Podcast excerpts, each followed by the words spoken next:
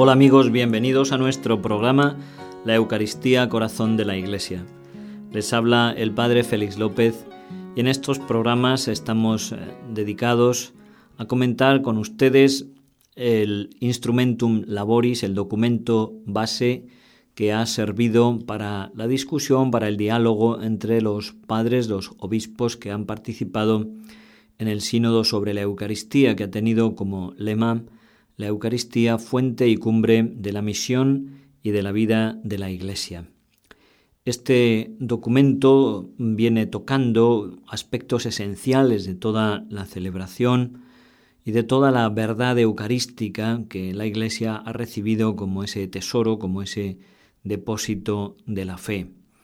Como digo, no solo se han tocado las verdades esenciales sobre la Eucaristía, sino también la forma concreta de celebrar y también tiene este sínodo ha tenido una dimensión esencialmente pastoral a la hora de tratar de examinar y ver cuáles son las sombras, las dificultades, las eh, renovaciones necesarias para poder recuperar, reavivar y hacer brillar esta fe eucarística de la Iglesia, esta fe y esta vida que tiene que llenar los corazones de los fieles. Yo soy el pan vivo que ha bajado del cielo, dice Jesús,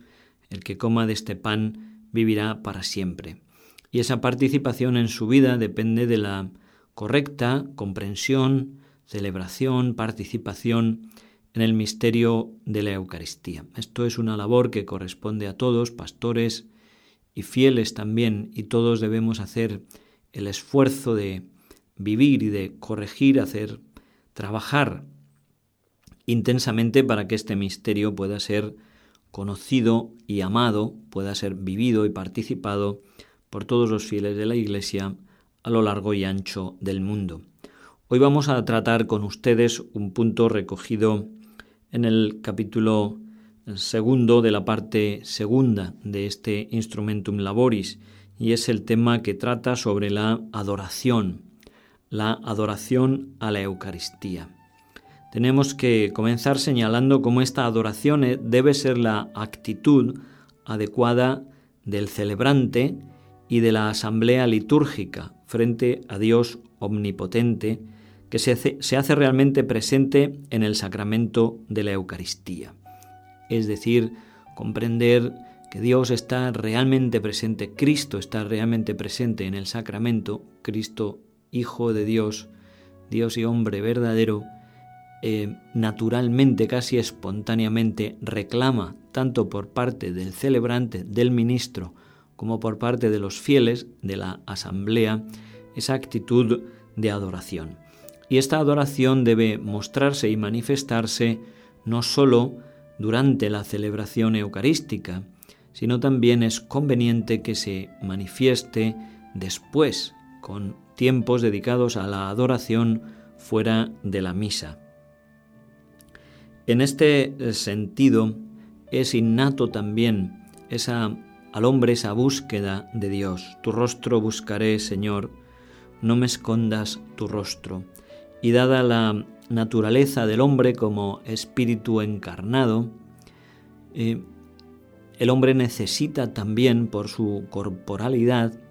necesita los sacramentos, esos gestos donde el hombre puede ver con eh, signos materiales, signos que él puede ver, tocar, experimentar la presencia de Dios, esos gestos transmiten la gracia, comunican, son realidades visibles, gestos visibles que comunican una gracia invisible. En este sentido, dada esta también naturaleza eh, del hombre, la adoración eucarística, el poder contemplar con sus ojos, el poder mirar, fijar los ojos, poder ver la Eucaristía, es también una ayuda para su oración. Ciertamente en la Eucaristía solo se pueden ver las especies sacramentales, no se ve a Cristo, se ve solamente la apariencia de pan, pero ese gesto, esa simple realidad de poder ver el pan, nos está estimulando a la fe, y nos introduce en esta escuela donde Cristo mismo en la Eucaristía se nos hace maestro de humildad, maestro de su escondimiento, maestro de silencio, donde Él espera y al mismo tiempo desde su silencio nos habla. Esta realidad de la adoración eucarística ha sido también tratada por algunos de los padres conciliares, padres sinodales que han hecho referencia a ella, en concreto el arzobispo Charles Maung de Yangon dijo así en su intervención en el sínodo, más de 2.500 parroquias en el mundo tienen ahora la adoración eucarística perpetua cerca de 500 en Filipinas. En Estados Unidos las capillas para la adoración perpetua son cerca de 1100. En Irlanda alrededor de 150. En Corea del Sur unas 70. Y algunas menos en India, Sri Lanka y en Myanmar. Santo Padre, decía este arzobispo solicitando al Papa, si se pudieran instituir capillas de adoración perpetua en todas las diócesis del mundo y en todas las parroquias posibles. En verdad, hasta que la Iglesia no grite fuerte que Jesús en el Santísimo Sacramento tiene que ser objeto de adoración perpetua por todo lo que ha hecho por nuestra salvación, seguirá siendo derrotada por sus enemigos. Creo que la mejor manera, la más segura y la más eficaz de establecer la paz eternamente sobre la tierra es la de recurrir al gran poder de adoración perpetua del Santísimo Sacramento. Qué bonita intervención del arzobispo Charles Maung, arzobispo de Yangon en Myanmar, donde aboga por la institución de la adoración perpetua, es decir, capillas donde el Santísimo Sacramento esté perpetuamente expuesto día y noche, 24 horas al día, 7 días a la semana y que hubiera fieles como, gracias a Dios, existen en otros países del mundo que se comprometen a gastar una hora a la semana, el día que ellos eligen, a la hora del día o de la noche que ellos eligen para poder adorar, para poder acompañar la presencia del Señor. Yo he podido conocer personalmente en Irlanda y en otros países, también en Estados Unidos, esta realidad y puedo dar el testimonio como en las parroquias en las que verdaderamente existe esta adoración perpetua, la vida parroquial se renueva, surgen vocaciones y todas aquellas personas que tienen la generosidad en de gastar su tiempo con el Señor, de estar con Él, son verdaderamente los primeros beneficiados, porque ellos mismos experimentan la fuerza transformadora que Cristo tiene desde la Eucaristía. Al principio piensan que ellos dan al Señor una hora a la semana. Muy pronto descubren que son ellos los enriquecidos, que no hay nada comparable a estar con el Señor y que es ahí donde el Señor nos hace verdaderamente profundos en nuestra fe, donde el Señor nos va transformando y nos va cambiando interiormente. Es muy importante también que de esta realidad de la adoración los pastores sean también los primeros testigos, sean aquellos que fomentan la adoración en los fieles con su palabra través de la catequesis y de la educación de los fieles y también a través del testimonio.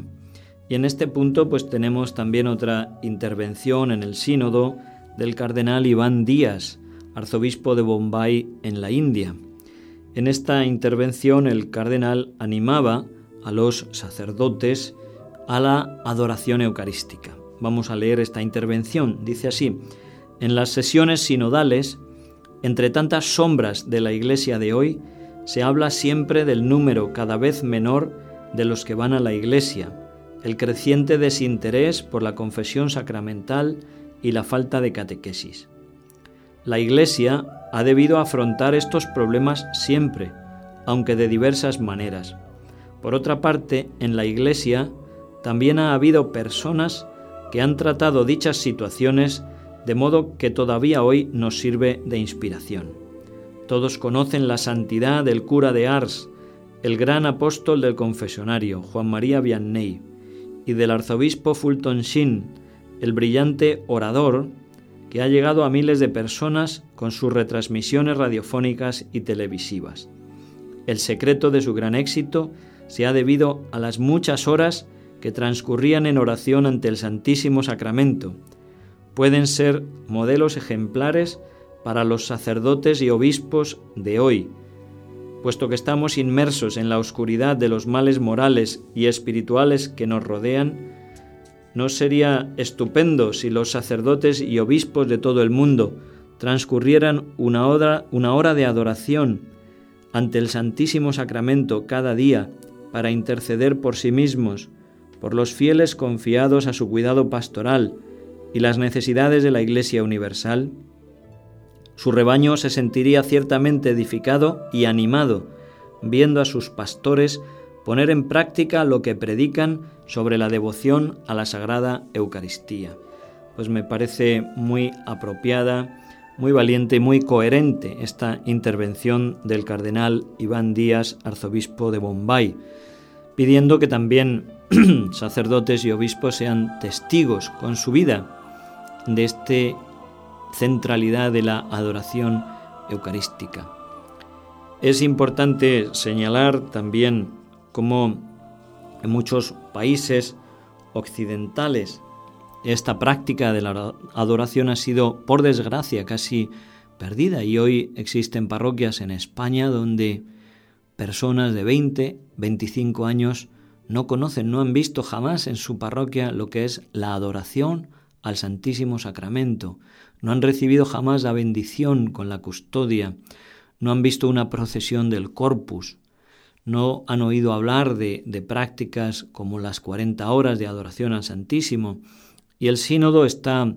abogando y está pidiendo también que todas estas prácticas devocionales a la Eucaristía, a la adoración eucarística, sean recuperadas. Así se habla también de fomentar la creación o la recuperación de cofradías o de asociaciones, movimientos dedicados al culto a la Eucaristía, como la adoración nocturna u otros grupos que han, están principalmente dedicados a esta misión tan importante y tan central dentro de la vida de la Iglesia. A través de la adoración a la Eucaristía se puede también tomar conciencia de nuestra necesidad de reparar por nuestras ofensas, por nuestros pecados ¿eh? y por los pecados de todo el mundo. La Iglesia introdujo después de la bendición con el Santísimo esas famosas letanías, eh, preces en reparación especialmente por las blasfemias. Y por desgracia en nuestra España tan secularizada la blasfemia es algo muy común que está a la orden del día, como digo, por desgracia. Muchas veces quizá de forma inconsciente, como un hábito terrible que se ha metido y que no se hubiera introducido si esto no estuviera flotando en el ambiente. Y un hábito, por cierto, que hay que combatir y que hay que declarar, porque no podemos tolerar que el nombre de Dios y especialmente la Eucaristía sea objeto de blasfemia casi continua cada vez que uno sale a la calle. De ahí también la necesidad de tomar conciencia de esas ofensas y de reparar por ellas a través de la adoración y de la alabanza al Santísimo Sacramento. Qué bueno sería, así lo dice también el Instrumentum Laboris, que se recuperase por parte de los fieles la visita al Santísimo, la visita eucarística, cuando se va a la compra, cuando se está en unos negocios, cuando se camina, cuando se pasea, y se pasa delante de la iglesia, el poder entrar, poder visitar cinco minutos, estar con el Señor, agradecerle su presencia,